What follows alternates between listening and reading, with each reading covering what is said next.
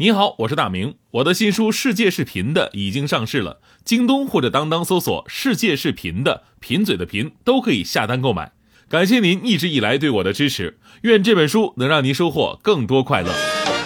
女士们、先生们，Ladies and Gentlemen，现在是大明脱口秀时间，掌声欢迎我们亲爱的 Star Me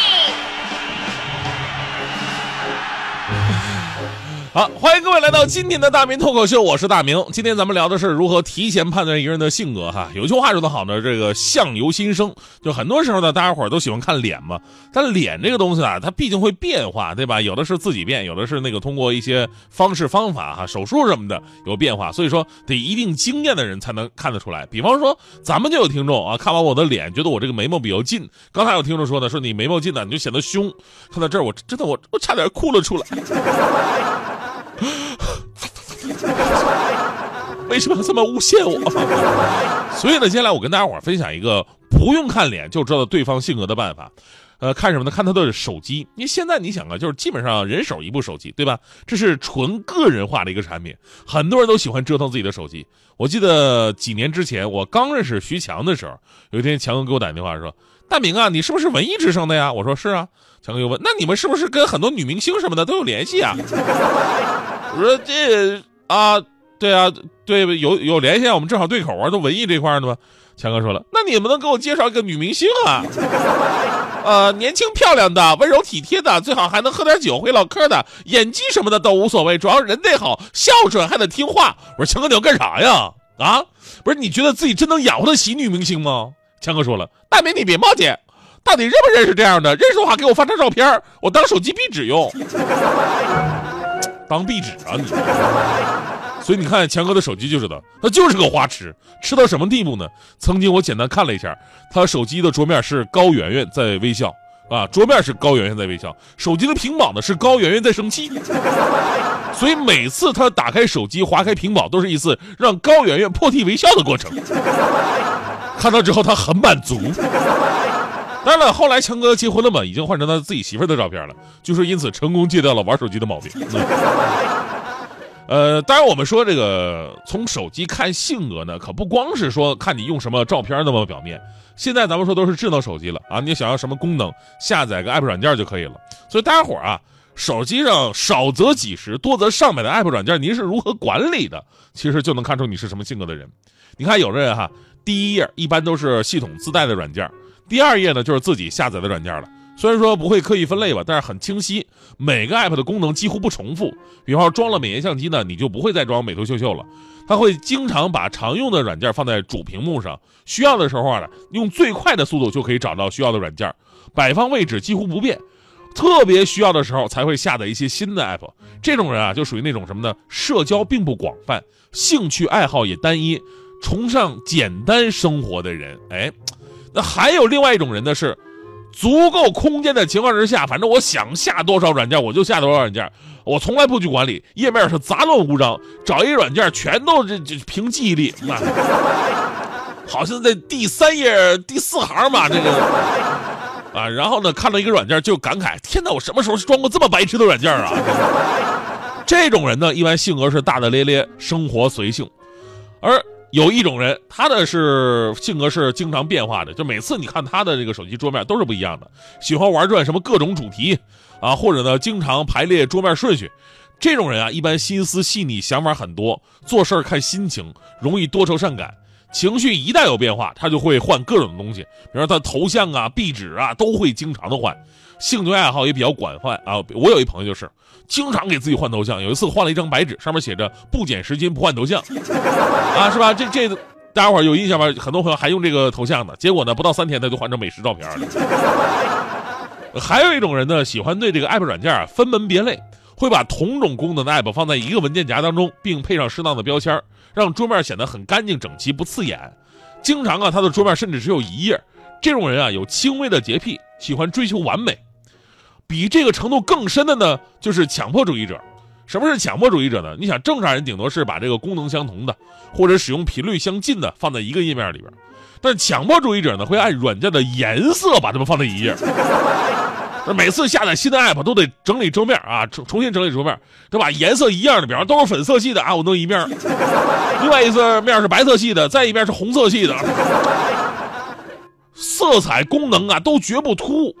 就这样的人有一个非常明显的特点，就你手机上的微信呢，还有短信的未读信息，在左上角哎右上哎应该是右上角吧，还是左上角忘了，反正就是上角都有一个角标的提示。那比方说我的短信已经攒到一千多条，我都没看了，它上面都都有个提示。而这种人呢，他一定会全部点掉，一个不留。所以说碰到这样的人，你千万别得罪，因为在他们眼睛里容容不下任何沙子。所以呢，各位可以对照一下自己跟身边的人，你们究竟属于什么样性格的人呢？那最后要说啊，其实不光是智能手机，就在手机功能逐渐丰富的时候，我们就开始想方设法让自己的手机显得更个性化一点。我还记得那年啊，刚出彩铃之后不久，哎，手机就有这样一个功能了，就可以播放不同的音乐，然后呢，这个音乐还可以当手机的铃声。那时候大家伙都特别喜欢设置自己喜欢的铃声嘛，对吧？这可以理解，因为之前铃声都一样。电梯里边经常发生这样的事情，就响起了当了当当当了当当当了当当当，然后呢五六个人同时拿出手机看是谁。所以有了个性铃声之后方便多了，还有那种特别有心的人会把不同人的来电设置成不同的铃声，哎，不用看电话，一听这声就知道谁打的。比方说手机突然响了，朋友啊朋友，你可曾想起了我？啊，这是好朋友打来的。电话再次响起，最心爱的女人却伤害我最深，为什么你背着我爱别人？呃，可能是前女友的电话，啊，这方面我就受到严重的伤害，啊，因为我我大学毕业那一年啊，我我是出去工作吧，我一年最多能回一次家，然后我妈就特别担心，说这个长此以往啊，儿将不儿啊，是吧？就怕我把她给忘了。啊，所以呢，为了能够让我时时刻刻惦记他老人家，就在我假期结束回南方工作之前那么一天，他就把我手机铃给改了，啊，就是比我说比我原来那个好，我原来那个太单调了，而且还体现不出对母亲的思念和敬爱，是吧？我当时想，你改就改吧，不就是一个铃声吗？结果我回到单位工作，我接到领导的电话。响起的铃声竟然是啊，这个人就是娘啊，这个人就是妈，这个人给了我生命，给我一个家。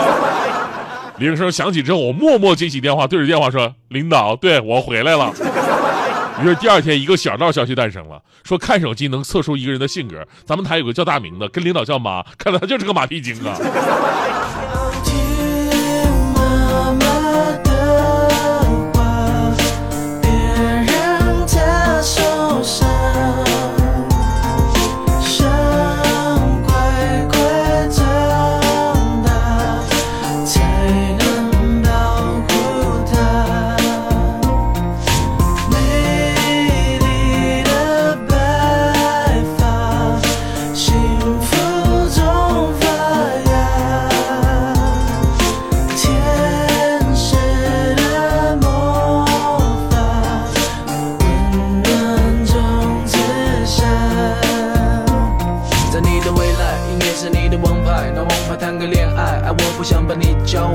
还是听妈妈的话吧，晚点再恋爱吧。我知道你未来的路，但妈比我更清楚。